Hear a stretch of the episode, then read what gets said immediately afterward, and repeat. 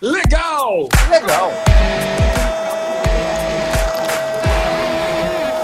Vamos ouvir tudo o que acontece em campo. Legal. Alô, galera. Alô, galera ligada no podcast Legal. Eu sou o Luiz Carlos Júnior. Estamos começando mais uma edição do podcast. Meu amigo, brother, Lédio Carmona, Dom Carmo na área, como sempre. Dom Carmo na área mais uma vez. E Lédio, hoje vamos ter que falar muito do líder do Campeonato Brasileiro, porque o nosso convidado sabe tudo do Galo, sabe tudo do Cruzeiro, sabe tudo de tudo, não é, Carmona? Pois é, Luiz. A gente é tão bom, a gente é tão esperto, a gente é tão profeta que a gente convidou ele antes dessa fase. A gente já sabia que ia precisar dele hoje. Então a gente chamou, deu aquele estalo de dedo, ele apare- apareceu do nada. Ele, o rei de BH. E materializando agora no legal o rei de BH, Henrique Fernandes. Fala, Henrique, tudo tranquilo?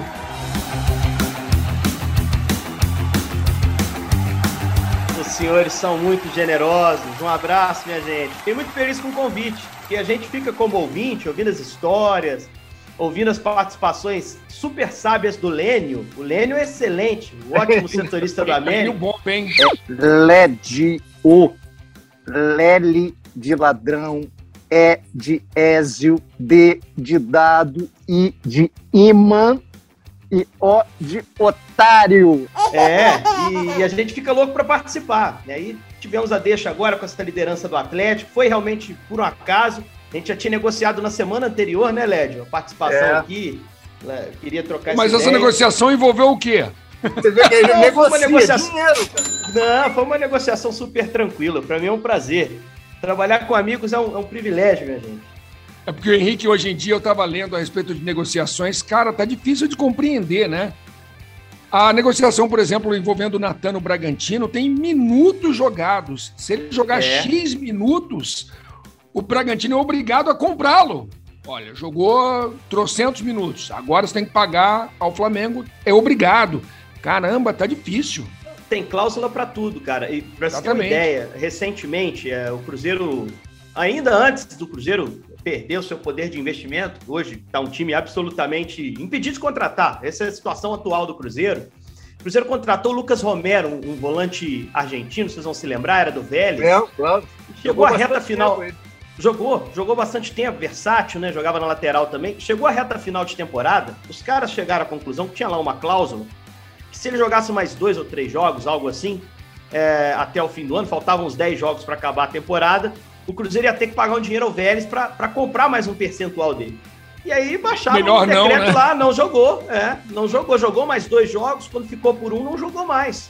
Pra você ter uma ideia de como é, hoje em dia você tem que pensar em tudo na hora de uma contratação. Né? Imagina se o cara é titular absoluto, você tá numa reta final, era uma temporada, se não me engano, 2018, que o Cruzeiro estava mais ou menos confortável no brasileiro, tinha ganhado a Copa do Brasil, mas chegaram a deixar o, jogador de fora por uma cláusula contratual, né? E tantos outros. Se você for puxar, tem muita história assim, né? Atualmente, com esses contratos que eles amarram. Henrique, já vou começar botando uma pilha. Será que o Lédio conta hoje a história do Peruca? Porque ele Não, tava Cara, expectativa, né? É. Vamos, vamos botar aquela, aquela trilha, aquela trilha de suspense. Vai rolar o peruca hoje ou não vai rolar? Sabe por quê? Ela, ela pode ser mal interpretada, porque o personagem da peruca já morreu, entendeu? Então eu não quero ser mal interpretado, acharem que eu estou tripudiando com quem já morreu. Então é melhor não, é perigoso. Mas eu tenho outras, mas também mais de quem já morreu também. Então não sei o que eu faço. Então É melhor assim, é que melhor você tá assim que não- com peruca, hein? É melhor assim que não tem direito de resposta. O pior que o Lédio, ele não dá nenhuma dica. aparece alguém para responder. Ele não dá nenhuma dica de que raio de, de dirigente, quem é que seja esse cara aí da peruca, rapaz. A gente fica nessa curiosidade. Essa ideia de não ter direito de resposta é boa, né? Henrique, É. tá na tua cara. Não é possível que você não saiba quem é. Ah, rapaz. Vai pipocar, passar. vai pipocar de novo? Não vou contar. Eu vou deixar esse. Daqui a pouco eu conto. Um dia, né? Não, até o fim do pra- brasileiro ele um conta, dia. né? não vai resistir, não vai resistir. Um dia. Bom, então, olha, galera, vocês que estão ligados no Legal, Lédio Carmona mais uma vez pipoca e não conta a história do dirigente da peruca. Henrique, vamos falar do Galo. Vamos e lá. o Galo, hein? Pois é, é, é assim, o atleticano, o, o, Luiz, ele, ele tá esperando um título brasileiro desde 71, né? É, se você for analisar as principais equipes do futebol brasileiro, o Atlético é o que vive o maior jejum, né? É, e esse time, esse elenco, foi montado para atacar todas as frentes, mas eu diria a você, se o atleticano puder escolher, é o brasileiro que ele quer. Se ele tiver que ter um, um só, né? É o brasileiro que ele quer. E, e eu acho que nunca teve, a gente estava até conversando mais cedo, eu, Rogério Corrêa, a gente estava na gravação de outro podcast, de Atlético, que a gente traz é, após cada jogo, né? E, e, durante a gravação pintou assim uma ideia: será que alguma outra vez, de 71 para cá, o Atlético teve tanta ferramenta para ganhar o campeonato? Será que teve? Um elenco bem equilibrado, você tem boas opções em todos os setores. Né? E às vezes você acha algumas. Nathan Silva, por exemplo o cara estava emprestado, estava no Atlético Goianiense, jogava regularmente, é, é, jogador do Atlético, da categoria de base do Atlético, já jogou na Ponte, já jogou no Curitiba, sempre emprestado. E o cara entra no time e funciona perfeitamente, parece ser o complemento ideal ali para o Júnior Alonso. É, então você acha essas soluções, investe em contratações para encorpar grupo. É, tem astros, jogadores com talento individual inquestionável. Nacho, Hulk, agora o Diego Costa chegando. É, o Atlético tem todos os componentes, na minha visão, para conseguir sustentar essa boa campanha. Diferente de outros anos em que o time chegou a ser líder do campeonato, mas você sentia que faltava alguma coisa. Talvez faltasse elenco na reta final, talvez faltasse uma peça decisiva. O time de 2015, por exemplo, que era bom, mas foi atropelado no segundo turno pelo Corinthians do Tite. Enfim, é, eu acho que esse ano tem esses componentes para olhar principalmente para o brasileiro. Só que tem outros campeonatos paralelos, né? É, e que o Atlético talvez seja eliminado daqui a pouco, porque são campeonatos de Copa, campeonatos delicados. Isso pode impactar psicologicamente. Mas eu, eu, eu, sinto assim que talvez, mesmo você tendo Palmeiras, mesmo você tendo Flamengo, times com elencos também muito fortes, Palmeiras com uma pontuação muito próxima do Atlético, eu, eu queria até ouvir de vocês, né? Minha visão, talvez o Atlético seja hoje o principal favorito ao título brasileiro. E a gente está se aproximando da virada do turno. Ainda falta muita coisa, mas muita coisa já aconteceu também. Então vamos ver se esse ano sai, acaba essa fila, né? Se o Atlético consegue uh, o título nacional que não vem desde 71, né?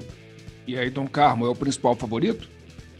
Não sei se é o principal favorito. Nesse momento é, mas eu, eu se eu fosse o, o Rodrigo Caetano, que trabalha no Atlético como executivo, o Menin, que é o, é o cara do dinheiro, o Cuca, eu eu priorizaria o brasileiro. Não abandonaria a Libertadores da Copa do Brasil, mas priorizaria o brasileiro. Não é porque é mais fácil ganhar, é porque o Atlético precisa mais do brasileiro, na minha opinião, do que da Libertadores.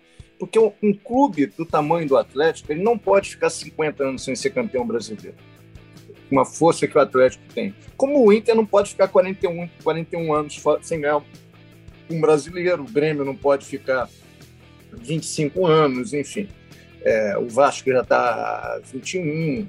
É, é muito tempo, é muito tempo. Eu sei que, que, que, que, que a hierarquia vai mudando, mas hoje, se você for pensar em hierarquia, é, Atlético e Inter, então, você não estão na primeira. O Atlético está na primeira prateleira e o Inter, se não está na primeira, está na segunda. Então, esses times têm que ser campeão brasileiro. E eles já ganharam o Libertadores recentemente. O Inter ganhou três. Duas, né? Duas, desculpa. O Atlético ganhou uma é, há oito anos. Então, a, demanda mais reprimida é do brasileiro. Eu faria isso, na, sem abandonar a Libertadores e a Copa do Brasil. Se desse para chegar, ótimo. Se não der, prioriza o brasileiro, que é um campeonato de regularidade, e finalmente conquista isso, entendeu? Que, que, é, que é muito importante para a torcida do Atlético. Mas eu sei que é uma decisão difícil. Eu sei que é uma decisão difícil. A mesma coisa valeria para o Inter, se o Inter tivesse melhor no campeonato. Se tivesse na Libertadores no brasileiro, eu apostaria na, na, no, no, brasileiro. Não dá para ficar 41 anos sem ser campeão brasileiro.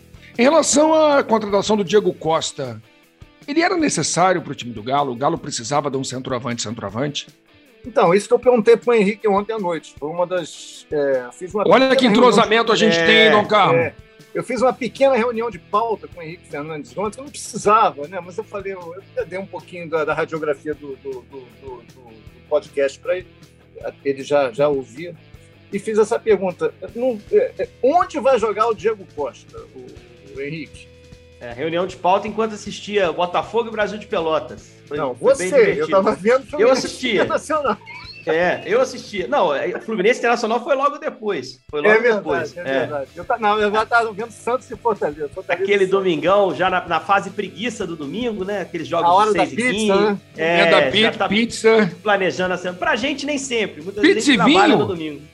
Pizza e vinho ou só pizza? Não, pra mim, pra mim no vinho, né, domingo, né, Pô, no é domingo é delicado. Né? Tomar o quê? Pizza com, com, com, com soda, como se diz o Henrique, na, na Europa? Henrique, quando você estiver no Rio de Janeiro, faço questão de convidá-lo, mas é o seguinte, outro dia eu falei o seguinte, pô, vamos fazer uma reunião aqui em casa, quando for possível, e aí o LED falou, ó, tem que ter uns drinks. Já comprei uma garrafa aqui para você de, de gin, não era? para fazer drink. É. LED Paulo Nunes. Aí os dois falaram, uma só? Olha, rapaz. Do Paulo Nunes até espero algo parecido, cara. Do LED não, o LED é uma surpresa. O LED é um especialista não, em Mas não adianta é. comprar garrafa de jeans sem, sem frutas e sem especiarias. Ah, não, tô esperando, tô esperando essa lista. Mas vamos voltar pro Galo, né? Vamos voltar vamos, pro Galo. Vamos lá, vamos no Diego. Então, assim, o Diego não, é, não, é uma, seria uma contra, não é uma lacuna do elenco, assim o time tá funcionando do jeito que tá, tá, jogando, né? Sem o centroavante de área. O cara mais avançado é o Hulk, mas não é centroavante, pô. Não é o cara que recebe de costas para fazer pivô. Não, o Hulk gosta de vir com a bola dominada. Em alguns momentos, até no jogo de sábado contra o Palmeiras, tava na transmissão, até chamei atenção. Conduz uma bola por dentro, sofre uma falta, eu falo, essa é a bola do Hulk. Quando ele recebe, às vezes do volante, para vir conduzindo e às vezes armar também o time. É um cara que tem muitos gols na temporada, mas tem muita assistência também. É um cara que gosta de participar da criação do jogo. É, não tem essa figura de centroavante no Atlético hoje. E o time funciona. O time funciona. Tem um bom ataque no campeonato, equilibrou-se defensivamente, tem a melhor defesa da competição. O time funciona sem essa figura. Só que o Cuca, em mais de uma entrevista, já disse que sente falta desse cara na área. De ter essa opção no elenco. Ele não tem no elenco. Se você for analisar, o elenco não tem um cara de área. Só que ele trouxe um cara que chega para jogar.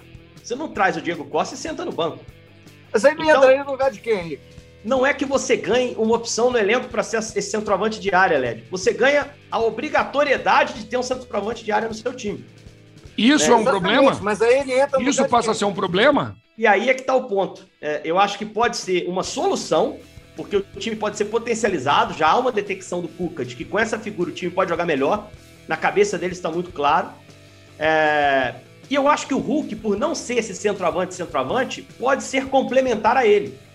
Eu hoje escalaria os dois à frente e puxaria o Nacho para o lado de campo. Fazendo um trabalho similar ao que o Everton Ribeiro fez no Cruzeiro e fez no melhor Flamengo de 19. Mas é aquilo, né? Tem que ver como o Diego tá. A minha dúvida maior é a questão física do Diego Costa. Porque ele não joga desde dezembro é, é 22 ele... de dezembro, último jogo pelo Isso. Atlético de Madrid. Ah, mas, mas, mas, com esse time aí, com esse elenco, ele pode ir sendo, sendo lançado aos poucos, ganhando minutos, vai ficando no banco e Exato. vai ganhando Não, e, e, a situação do Atlético é tranquila na temporada, né, Led? O time tem jogado bem sem ele. É. Não, não é um cara que chega para tentar resolver algum problema. Ele é um acréscimo ao elenco. Lédio, primeiro caos do dia, já que o Peruca não vai rolar. Então, eu lembrei de uns casos hoje do, do Gata Mansa, cara, do Robério Vieira, nosso querido assessor de, Foi assessor Vieira. de imprensa da CBF, né? Foi assessor da CBF muito tempo, em 86 e 90. Que eu me lembro, a Copa de 86 e 90. Eu não lembro se ele foi em 82, sinceramente eu não lembro. Acho que sim. Manda, manda. Em, as histórias só, do Gata. Eu fui só em 90 com o Gata, né? Foi a minha primeira Copa e foi a última Copa do Gata, que em 94 ele já não foi mais. E o Gata era um cara muito é, do lado da imprensa, né, cara? Ele, ele, claro que ele trabalhava para a CBF, para os jogadores, mas se ele pudesse, ele ajudava a imprensa. Aí eu lembro do jogo lá contra a Argentina em Turim, na, no Dele Alpe, que a, a, a, cobertura da Copa do Mundo ainda era muito mais fácil de fazer, porque não tinha zona mista, enfim. Você tinha meio um acesso razoável. Você, a área de entrevistas, tirando a galera que tinha direito de transmissão de televisão, era na porta do ônibus. Você ia para a porta do ônibus e ficava lá. Se o jogador falasse, falou. E no treino também, né? na saída ali, na, grade. E, e no, quando a gente chegou no Dele Alto, para aquele jogo decisivo, que o Brasil acabou sendo eliminado, tava uma confusão lá, já tinha uns radialistas lá no meio do batendo boca lá com os italianos, Vanderlei Nogueira, Márcio Bernardes, pessoal de São Paulo. É... Rolando, tava rolando treta? Não, então, o que, que aconteceu? A organização mudou a regra e de, determinou que botou uma, uma, ficha de papel na, colada na parede, disse que só podia entrar na, nas, nas, entrevistas no acesso ao ônibus, no final. Acho que, não, acho que eram 12 ou 15 jornalistas brasileiros. Entendeu? E eram mais de 100 trabalhando, era muita gente. E o Gata, aí foram chamar o Gata, quando a seleção chegou, onde a seleção chegou. O Gata chegou lá, cara, ele deu um escândalo, ele falou que não aceitava aquilo, que, que todo mundo ia entrar, que todo mundo ia entrar. A primeira coisa que ele fez, ele pegou a folha de papel, arrancou da parede e rasgou em pedacinho na, na cara do... Mas isso, isso depois do, da eliminação já? Já tinha perdido Não, antes da eliminação. Antes do jogo. Antes uhum. da eliminação. Dos, dos carabinieri. Ele falou, vai entrar todo mundo. Falou em português, vai entrar todo mundo. Vai entrar todo mundo, não vai ter jeito. Bom, fomos para o jogo. Subimos para a nossa posição, todo mundo. No final, ainda estava lá com o Tadeu de Aguiar, que era o meu companheiro de JB, o Demari. Quando a gente chegou, já estava o Gata lá. O Gata arrombou o portão e botou todo mundo para dentro. Ele botou todo mundo para dentro. Ele arrombou os caripinietes, ficaram olhando assim. Então, a imprensa brasileira foi toda junto. O Gata era fantástico. Aí tem mais uma. Posso contar mais uma? Lógico. Aí no final da Copa do Mundo, Brasil eliminado, isso deve ter sido uns dois dias depois desse negócio da, credenciamento. Uh, foi a única vez que a seleção abriu as portas do Hotel Asta para a imprensa subir, para fazer as últimas entrevistas. E a seleção era, já era rachada antes, durante e depois da competição. E, então vários jogadores já tinham ido embora, pegado a mala e se escafedido. Né? Ficaram algumas. Eu lembro do. Era um casarão, o Hotel Astor. Eu lembro do Ricardo Gomes melancólico na janela, olhando para o além, triste que ele ficou. Enfim, ficaram uns 10 jogadores, os outros foram embora. Posso estar errando o número. Muitos foram embora. E o Gata, em determinado momento, estava todo mundo no jardim. A gente não entrou no casarão, estava todo mundo no jardim. Eu lembro que tinha o Marcos comigo, tinha uma galera. Daqui a pouco aparece o Gata, muito emocionado, chorando e, e falou assim: essa é minha última Copa, eu estou muito triste, uma coisa assim. Tô... E estava com uma bolsa na mão. Eu não, aí ele falou assim: eu não ligo nem para isso. Aí ele abriu a bolsa e jogou um monte de dólar no, no jardim. Que isso? Que isso? Eu lembro que estava do lado do Tino. Oi, quem quer dinheiro? Tinha mais alguém. Esse tava é do lado da imprensa mesmo, esse aí é. Com tipo certeza. Assim, era, era um tipo assim, ele falou, ele falou não, não ligo para dinheiro, eu ganhei, isso aqui é minha premiação, a gente ganhou de prêmio durante toda a, a competição, e jogou tudo na grama, assim, naquele jardinzão né, que os europeus costumam ter nos hotéis, as, as casas. E ainda falou assim, Tino, conta aí. Olha que situação, cara. O Tino foi contar ah, a grana do Gata. Não, tá, e o, e, o, e o Tino, cara, um cara muito, muito honesto e muito querido, é muito amigo do gato, né? tinha um carinho muito grande pelo gato. E a gente ali começou a ter cuidado com aquele dinheiro. O Tino, de fato, contou, não lembro exatamente quanto era, 10 mil dólares, uma coisa assim, Nossa, não era uma. É grana, hein? Era a premiação dele. Enfim, o Tino, qualquer hora a gente traz ele aqui, ele conta melhor essa boa, história. Boa. E depois botou na, na, na bolsa e devolveu para ele, cara. Mas foi uma cena muito. Porque parecia que era a despedida do gato, aquilo ali. Que sabia que aquela era a última Copa, ele já faleceu. Pegou o dinheiro, jogou todo no jardim. E, e, a imprensa amiga dele, evidentemente, a gente fez o nosso papel, o Tino principalmente, né? Cuidou do dinheiro, botou na bolsa de novo. Devolveu para o gato. E devolveu para o gato, mas o gato estava completamente Melancólico. Fora de si, emocionado. Foi uma, foi a despedida mais melancólica de uma seleção da Copa do Mundo, que, é, que eu volto a dizer, que foi a seleção mais rachada de todos os tempos. Antes, durante e depois, cara. A história. Lédio, me lembrei de um caos aqui, de, um, de uma história rápida. É, Copa de 2006, você falou de arrombamento. É, terminou um, um, jogo, não, foi um treino, acho, não me lembro. Terminou alguma coisa no Estádio Olímpico de Munique, no pneuzão. Uhum. E aí, troca de passes e resenha. E estávamos eu, Paulo César Vasconcelos e Telmo Zanini. E eu quero motoca, eu estava dirigindo. E acabou tudo. Cara, tinha todo mundo indo embora. Sabe aquela, aquela coisa que vocês conhecem bem? Henrique e Led conhecem bem. Tem troca de passes e tem participação no News. E vai, vai, vai. Lá pra os caras apagam a luz do estádio, ó, sai, acabou, fechou. Fomos quase expulsos ali do pneuzão. Eu entro no carro para dirigir. Cara, na hora de sair da garagem, a garagem estava toda trancada. Eu rodava o estádio inteiro e não achava uma saída. A saída foi óbvia para Thelmo Zanini. Mete o carro no portão! o fato é que a Copa de 94 era muito difícil, que a gente tinha que pegar muita rua, aquela, aquelas estradas americanas, que são uma igual a outra, tudo boa, mas tudo difícil de andar, porque A48 para cá, enfim, você tinha que ir daquela cidadezinha pequena para lá, onde a seleção se escondia. E eu estava indo para alguma matéria, eu trabalhava no Globo com o Aníbal Filô, que era o principal fotógrafo do Globo, já falecido. Morreu de forma trágica, inclusive. E o Filô dirigia, que eu não dirijo. Em determinado momento, a gente perdido, o Filô resolve entrar num, num conjunto de, de, de, de, apartamentos, apartamentos relativamente pequenos, de quatro andares, para fazer o retorno. O, o retorno ali dentro e voltar na rodovia. Quando a gente olha, a gente entra, cara, tem uns 10 caras com arma apontada pro nosso carro. Que a SWAT chegou. Ele simplesmente escolheu a sede da NASA para fazer o retorno. Só isso. Só isso. Aí o cara apontou assim, ó, NASA.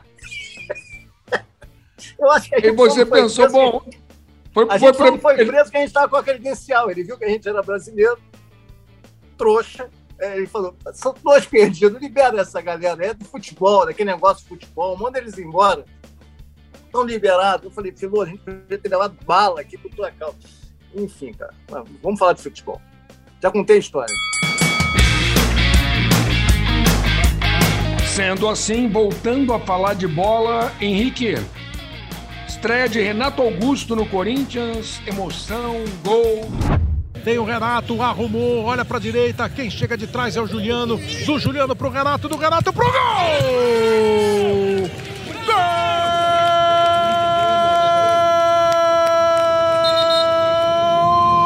Renato Augusto. Bola pro fundo do gol! E acho que dá para dizer um golaço de Renato Augusto. Como é que você viu essa volta do Renato Augusto ao Corinthians?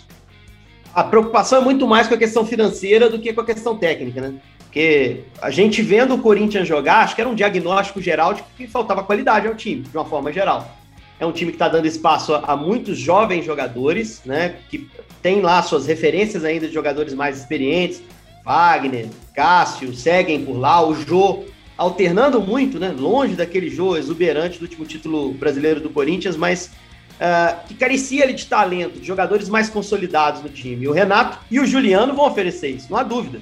Eu acho que são dois jogadores que, que vão agregar demais, que vão tirar um pouquinho o peso dessa molecada que tá, tá ganhando espaço com o Silvinho. Agora, foi surpreendente, o cara estrear metendo um gol, isso impacta muito, né, Luiz? É, é impacta verdade. muito. É claro que não é função do Renato. O Renato é um, é um facilitador de jogo. É, é, um cara que vai interferir no coletivo, nos diferentes momentos do jogo, fazendo as coisas certas, tecnicamente agregando, posicionando-se bem. Mas o cara chega fazendo gol, você já começa, é, já reinicia o contato com a torcida de uma forma mais positiva. Então acho que teve um peso sim, até pela vitória, né? O Corinthians bateu um time que é difícil de ser batido. O Ceará é um time que perde pouquíssimo, né? O Ceará do Guto. É um time traiçoeiro, é um time de contra-ataque muito bem encaixado, né? Que oscilou na temporada, mas parece estar vivendo um momento melhor. Então o cara estreia com vitória, com o gol dele, potencializando o meio do time, né? Que foi o motivo pelo qual ele foi contratado, acho que dá para chamar de estreia perfeita, né? De uma forma geral. Mas ainda tem muita margem para crescer, né? Esses caras que vêm de, de, de outros mercados, isso aconteceu com o Hulk no Atlético. O cara vem da China, por exemplo, ele leva um certo tempo até chegar à sua melhor condição física, até se readequar à intensidade do futebol brasileiro. Renato vai passar por algo parecido também. Led, o que, que o Corinthians faz no campeonato? Eu, eu, eu ainda tenho dúvidas se o Corinthians briga por vaga na Libertadores. Eu, eu, eu, o Corinthians precisa me convencer ainda disso, mesmo com a chegada do Juliano e do, do Renato Augusto. Eu acho que a vitória de ontem foi muito boa, muito boa. é muito difícil vencer os cearenses, qualquer um dos dois.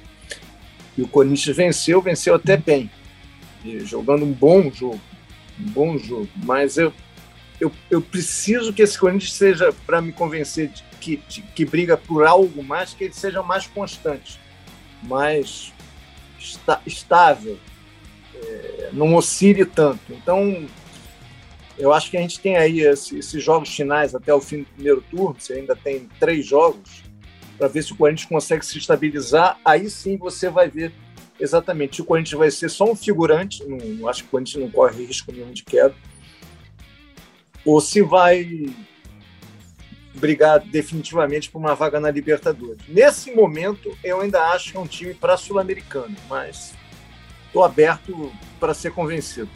É, o Corinthians vai ter que mandar flores pro Lédio, uma caixa de bombons. É. Cortejar, ainda, né? Ainda precisa ser conquistado.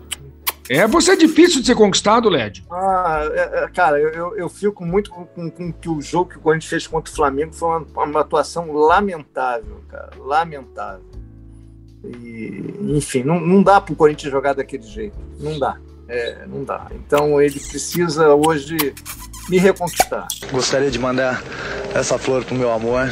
Tem que cortejar, né? Tem que ser cortejar. Eu sou difícil, eu sou um cara difícil de ser conquistado. É um cara antiga, né? Tem que mandar, tem que mandar, tem que levar para jantar, né? Não é? É, é lugar sim, bom, né? lugar bom. Não vem, não Agora, não. assim, e com essas peças que ele recebeu, principalmente no meio campo, já deu alguns sinais. Ele fixou. Eu acho que ele vai encaixar com um volante, um cara só ali à frente da zaga, e Renato e Juliano ali à frente. Acho que vai ser uma tentativa dele. Né? Ele trabalha com 4-3-3, eu acho que vai ser isso. Não sei se vai ser o Cantígio, não, não sei se vai ser o Gabriel. Uh, aí vai depender muito das análises, mas eu, eu acho possível que ele encaixe assim. Se ele tivesse esses caras fisicamente bem e uma espinha dorsal, uma cara para o Corinthians pensando no ano que vem, eu acho que ele já vai ter conseguido o objetivo dele na temporada. E falando em vaga, o Grêmio está cortejando uma vaga na Série B ano que vem? Tá na uma estratégia perfeita. Pra, pra Como diria nosso amigo Paulo César Vasconcelos, Léo, tá mandando e-mails pro rebaixamento, é, é isso? É, tá mandando e-mail, pegou a trilha certa, já pagou o pedágio e tá seguindo. Mas ainda pode ter um desvio aí no meio do caminho para sair. Pode ter um desvio aí, mas, cara, tá demorando, né? Ah, tem dois jogos a menos, não sei o quê, bababá. Cara, não vai, o time não consegue ir, toma gol no final. O roteiro é de Série B, mas, cara, como é o Grêmio, você sempre acha que uma hora é vai escapar. É o imortal, né? poderoso Grêmio, de fato. Você sempre acha, mas é um roteiro. É, é, você não me perguntou ainda, esse é o meu ilegal da semana. O Grêmio não pode ter uma campanha dessa. O Grêmio não Bom, então já que você levantou a bola, vamos lá. Qual é, o legal, qual é o legal da semana, então? O legal da semana para mim seria óbvio dizer que é o Atlético. Então não vou dizer que é o Atlético, o Atlético tem sido legal quase todas as semanas. Também não é o Flamengo, acho que o Flamengo fez, pegou dois adversários bem, bem tranquilos na semana, fez o trabalho que tinha que fazer mesmo, e ganhou, ganhou com autoridade. Então, eu, para mim, o legal da semana é a recuperação convincente de Internacional e São Paulo é, nas frentes que eles estão, entendeu? Na, na, na Libertadores, na Copa do Brasil e principalmente no brasileiro. E o ilegal é essa campanha patética do Grêmio até agora no campeonato. Henrique, legal para você? Cara, é, assim, legal, tem algumas coisas que chamam a atenção. Essa do São Paulo é uma boa, porque foi um time que. Bom, eu tava gostando muito do trabalho do Crespo. E eu me decepcionei muito com aquele péssimo início de campeonato brasileiro. Eu falei, poxa, será que é isso? Será que ele perdeu realmente o fio da meada, né? E ele parece ter conseguido montar um time agora mais competitivo, de novo, né? Mais ou menos a mesma plataforma de jogo, com escolhas parecidas com as que ele fez no Campeonato Paulista. E acho que encontrou um caminho para ter um campeonato com um pouquinho mais de conforto. Essa pedida do São Paulo é muito boa da parte do Lédio, mas eu vou no do Atlético, vou na obviedade desse ponto. Uh, acho que o Atlético uh, tem impressionado muito. Foi uma semana de muita aprovação para o Atlético, uma semana dura. O Atlético tinha jogado em casa contra o Bahia e aí saiu para três jogos fora e eram jogos delicados contra o Bahia em Feira de Santana, mata-mata de Copa do Brasil, um jogo com Juventude em Caxias que o Juventude está no meio da tabela, gente. Não é um nesse momento não é um time que luta contra o rebaixamento, é um time chatinho de enfrentar lá e conseguiu ganhar nos minutos finais e o jogo contra o River no Monumental, que era um jogo que sabia-se que iria exigir demais do Atlético e o time saiu muito bem. Então acho que por esse pacote agregado, claro, a vitória contra o Palmeiras, o meu legal vai para o Galo. E o meu ilegal vai para o Fluminense porque o jogo contra o Barcelona foi uma frustração, honestamente. Era para ter definido ali, né? Era para ter definido uma grande chance, uma grande oportunidade de abrir caminho, né, Luiz? Para você ter que ir agora a Guayaquil, cara, naquele calor, naquela dificuldade que ia jogar em é Guayaquil. Lá. Exato. Ou então eu acho por 2x2 para levar para pênalti, né? Eu acho que foi, foi, a minha frustração, porque eu gosto, eu, eu vinha gostando desse time do Fluminense na história dele de Libertadores. Era uma história muito bem contada, com vitórias sobre o River Plate, uma classificação tranquila contra o Cerro Portenho, bem construída fora de casa, polêmica de arbitragem à parte. E aí esse anticlímax. Henrique, você falou do São Paulo, você falou do trabalho do Crespo, mas o ressurgimento do São Paulo, a melhora do São Paulo, passa necessariamente, galera, pelo Rigoni, né? Sem dúvida. Sete gols, cinco assistências. Já é o vice-artilheiro do São Paulo no ano, só pede pro Pablo, que tem 12 gols. São Paulo achou um ótimo jogador, o Rigoni, né, Lédio?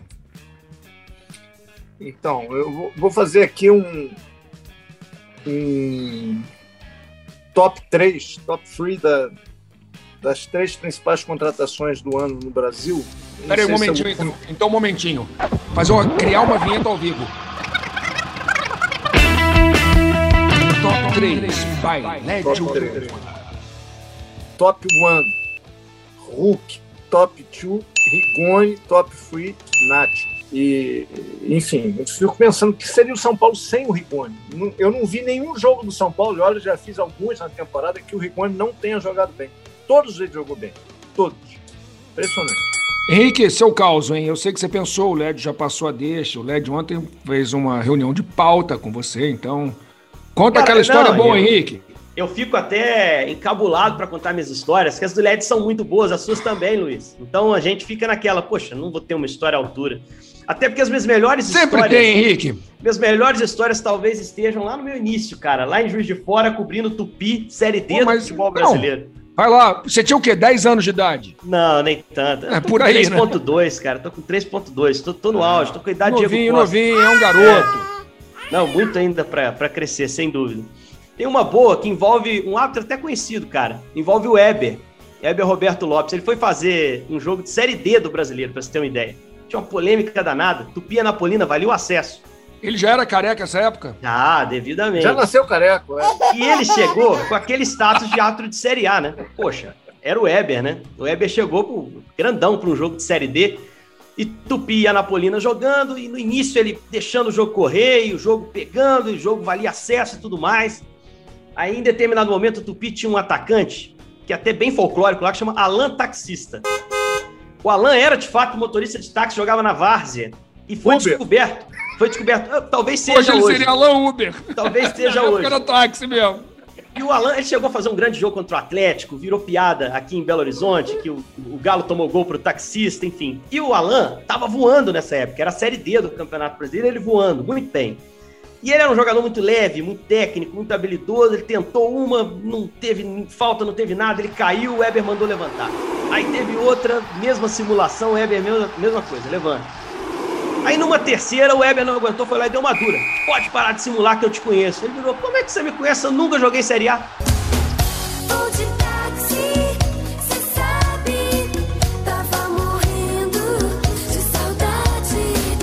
ficou nessa. e o Weber deu o amarelo para ele porque simulava. Enfim, é, são historinhas de beira de campo que a gente acompanha assim que, que são interessantes. Tem uma outra também envolvendo um dirigente do Atlético. A gente tá falando hoje de. Esse não usava peruca, não, né, Henrique? Não, não, esse não. Esse não. Eu, eu ia dar uma dica aqui sobre o, o, visual dele, mas não vou dar também, não, senão todo mundo vai descobrir. Mas o, a gente tava falando aqui sobre assessoria, sobre né, esse papel do assessor, que faz esse meio do caminho entre, entre jornalista e, e as fontes que estão no clube. O assessor não é fonte, mas é, um, é uma ferramenta para chegar até a fonte. Antigamente você pegava o telefone mais facilmente, ligava diretamente para apurar junto ao dirigente. E os clubes não tinham um departamento de futebol tão organizado. Né? O Atlético, há 20 anos, era uma bagunça. Né? Tava contratando um zagueiro e, e um companheiro que estava fazendo cobertura ligou para o presidente do Atlético na época e, e, e falou para ele: olha, tá sabendo que vocês estão tentando trazer esse cara, era do Atlético Paranaense. Tá fechado? Ele falou, tá fechado, já mandei a passagem. Amanhã tá aqui, vai se apresentar, vai começar a treinar. E ficou por isso. Daqui a pouco, esse, esse, esse colega acessa a internet lá, tava no, no site, esse cara sendo apresentado no Goiás, o zagueiro. Ele pegou o telefone e ligou pro presidente. Né? Você vai apresentar esse cara? Porque a gente tá aqui um, Tô vendo a notícia aqui no computador que esse cara tá indo pro Goiás. O quê? Quer dizer, antigamente, o futebol tinha disso, cara. O cara, o presidente do clube, não, tá tudo certo, vai vir e tal. E o cara tava indo pro Goiás, sabe? Hoje em dia não tem mais isso, assim, a organização aumentou muito de forma geral. E aqui no Atlético eu posso dizer que aumentou bastante, que, que eu lido mais diretamente. Deixa eu Fala perguntar para o Henrique aqui, uma, uma, fazer uma pergunta sobre o Alan taxista. O Táxi. passe do Alan taxista tinha preço dinâmico? Rapaz, o Alan, Alan era bom de assistência, cara. O Alan era bom de assistência. No jogo noturno, no máximo uma bandeira 2, domingo. Né? Dava uma Era um balinha pouquinho pro mais caro. zagueiro, Era um pouquinho mais caro, é. dava uma balinha pro zagueiro. Totalmente. Ah, não, nessa época táxi não, não tinha nem água nem balinha, não, Led. Mas não tem mais não, acabou isso. Acabou, é. Agora, no máximo, é um álcool gel. Bom, mas não deixa de ser alguma coisa nos dias de hoje, né? Um item É, importante. importante. Teve uma Importante. Páscoa dessa aí que até caixa de bombom eles deram, cara. Uma corrida que eu peguei aí. É, Pô, agora é não. Agora já, já nos conquistaram. É, é algo como o- a, a corte que o Corinthians vai ter que fazer com o LED. Os caras fizeram com a gente, conquistaram e acabou. Mas eu queria Essa levantar é uma outra. questão. Bom, Hulk é o grande destaque do Galo. O que é um jogador que está se afirmando no futebol brasileiro, ele era desconhecido aqui. Jogava na seleção brasileira e era muito questionado. Bom, o Hulk não é essa bola toda, estamos vendo o Hulk jogar de perto pela primeira vez. Aí tem o Tyson que volta, o Renato Augusto já reestreia fazendo gol.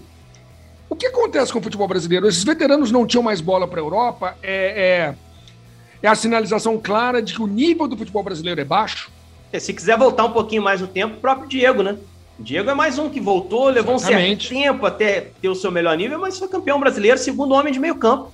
Felipe. Luiz, Felipe Luiz, tudo bem, ainda tinha mercado na Europa, É. mas, por exemplo, Dani Alves também, né, em algum momento. É, então, assim, eu, eu acho que existe um- uma diferença técnica muito clara, né?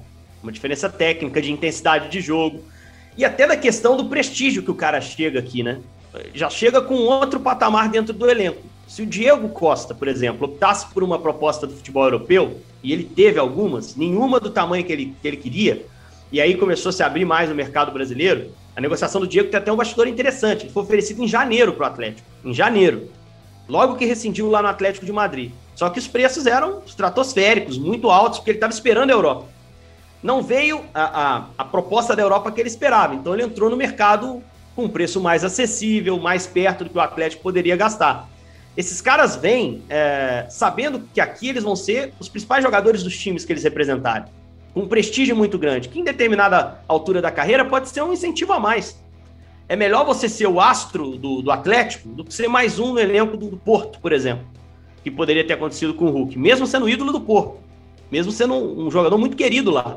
Então, isso acho que é a injeção que falta para o cara ter é, aquela reta final de carreira. Não sei que pensa o Lédio, mas acho que isso pesou muito nesse jogo. O caso do Tyson é clássico, ele voltou para casa dele.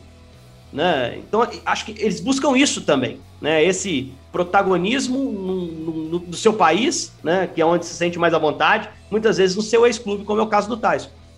E vamos combinar, o que- Lédio. Lédio não se encantou tanto por Donetsk assim, né? Não, Donetsk, a área do estádio é bem bonita, né? Tinha um Isso parque só. lá que, que, Mas bombardearam aquilo lá. Que a galera ia na- namorar, fazer culpa, eles faziam tudo lá naquele, na, na área do Vamos combinar que só tinha aquilo, né? hotel, era tudo lá. Vem cá, era um quarteirão, né? A cidade, a parte Exatamente. cidade era um quarteirão. Hum. É, Então, eu acho que o Hulk, por exemplo, em Portugal ainda hoje ele faria diferença. Ele jogaria muito bem em Portugal ainda. Seria talvez o mesmo jogador decisivo que ele foi pelo Porto. Eu acho que em outras ligas ele teria mais dificuldade.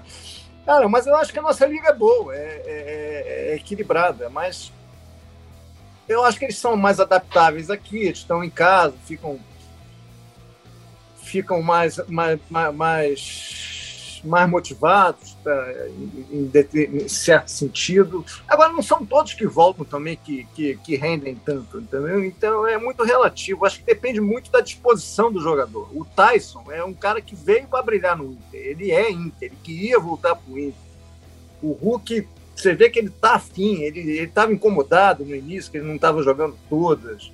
Acho que depende muito da, da disponibilidade do jogador, da motivação do jogador. Isso aí faz toda a diferença. E pegando esses dois exemplos, Tyson e Hulk, dificilmente eles não dariam certo, porque, porque eles queriam vir.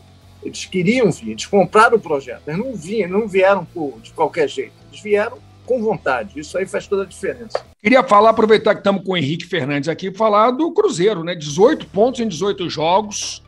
Tá a dois pontos do Z4. Venceu um jogo dos últimos 12. Lucha vai ter que fazer milagre? Pois é, eu acho que para acesso ficou muito difícil, Luiz, por uma conta simples. Para o Cruzeiro ter pontuação de acesso nos últimos anos, ele tem que bater 71% aproximadamente de é, aproveitamento daqui até o final da Série B. Faltam 20 rodadas, né? Uma do turno e mais as 19 do, do segundo turno. Só o Corinthians de, de 2008, é, que fez a melhor campanha em pontos corridos de Série B em todos os tempos, aquele Corinthians do Mano, é, numa Série B que tinha uma característica específica, tinha muito time de São Paulo, por exemplo, então a logística era, era muito mais tranquila que essa. Essa Série B tem uma logística muito delicada, difícil. Alguns, algumas cidades no interior que você precisa visitar, é, é mais difícil. Aquele Corinthians tinha investimento de time de Série A, uma logística mais facilitada e foi o único time a conseguir fazer o que o Cruzeiro precisa para subir. Imaginando uma conta média, de pontuação média de acesso. Então, infelizmente, é, não é, é, é total realista dizer que a luta do Cruzeiro hoje dentro da Série B é não cair e tentar encontrar um caminho para o ano que vem. Né? Os pontos perdidos no primeiro turno da, da, da Série B podem ter sido, para mim, já decisivos para um, três um temporadas seguidas na Série B para o Cruzeiro é uma coisa, um pesadelo que o torcedor não imaginava, né? É, o problema é que quando caiu, naquele cenário que a gente viu, a gente começou a trabalhar essa hipótese, Luiz. Porque, se você for analisar, a, a grande mudança é, foi orçamentária. Você cair para uma segunda divisão, antes você caía com cota de, de, de Série A. Então você montava um time que sobrava. E por voltava, isso, né? Por isso era o bate-volta, né? Por menos organizado você pudesse ser, você ia captar bons jogadores ali no mercado e ia montar um time capaz de, de, de subir. Agora não tem mais isso, né? E o Cruzeiro, além de não ter um orçamento de Série A, tem dívidas que estão estourando agora, por exemplo, com a FIFA, que te causa embargo, chamado transfer ban, né, que você fica proibido de registrar jogador, pode contratar, mas não pode registrar. É, que você tem que, no caso do ano passado, pagar com perda de pontos. Esse tipo de punição é o que tem complicado até mais o cenário do Cruzeiro. Porque é difícil reformular o, elenco sem saber quando você pode contratar, quando você não pode. Aí você acaba tendo que contratar um monte de gente, porque você sabe que vai entrar a punição e você não tem dinheiro para pagar, então a punição é inevitável. Então acho que é aí que o Cruzeiro está se perdendo, né? Infelizmente. Caminhando para um terceiro ano na Série B. Agora tem que ter um planejamento um pouquinho mais correto. Né? O Luxemburgo fechou um contrato até o fim do ano que vem. Que fique. Mas que ele consiga resultados para dar suporte para que ele permaneça, para resgatar a relação com o torcedor. Então, acho que, que, tudo isso tem pesado, mas acho muito difícil o Cruzeiro conseguir uh, esse aproveitamento que eu citei. Uh, acima de 70%. Gente, isso é, é, é impensável até para elenco de Série A jogando a Série B. É um campeonato muito equilibrado, muito, muito difícil, realmente. Henrique, semana passada o Lédio disse que a música predileta da Legião Urbana dele, ele gosta de Legião Urbana, era Andréa Dória. Ele não quis cantar. Qual é a sua música predileta? A música mineira é tão espetacular. Você tem um artista predileto? Bom, não precisa ser mineiro, obviamente. Ah, Você vai cantar hoje aqui pra gente, Henrique? Não, não vou cantar, não vou fazer ah. isso. Não, não vou. Mas a banda que eu tenho mais ligação, que eu mais gosto de ouvir, que tem uma ligação inclusive de infância, é YouTube. Eu sou muito ligado porque minha família, minha família gosta, gosto muito. Boa, é... boa escolha. Boa, né? Sei que você gosta, Luiz.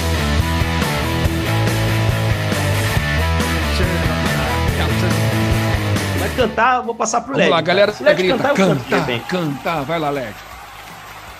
Não, não, não sou jornalista participativo.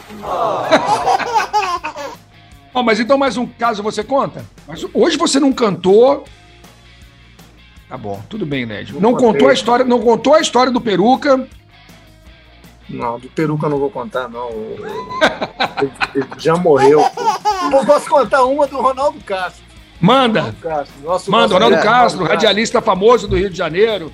Na, na, verdade foi o seguinte, Luiz, foi na Copa América de 95, foi a cobertura mais gelada que eu fiz na minha vida. Estava muito fria.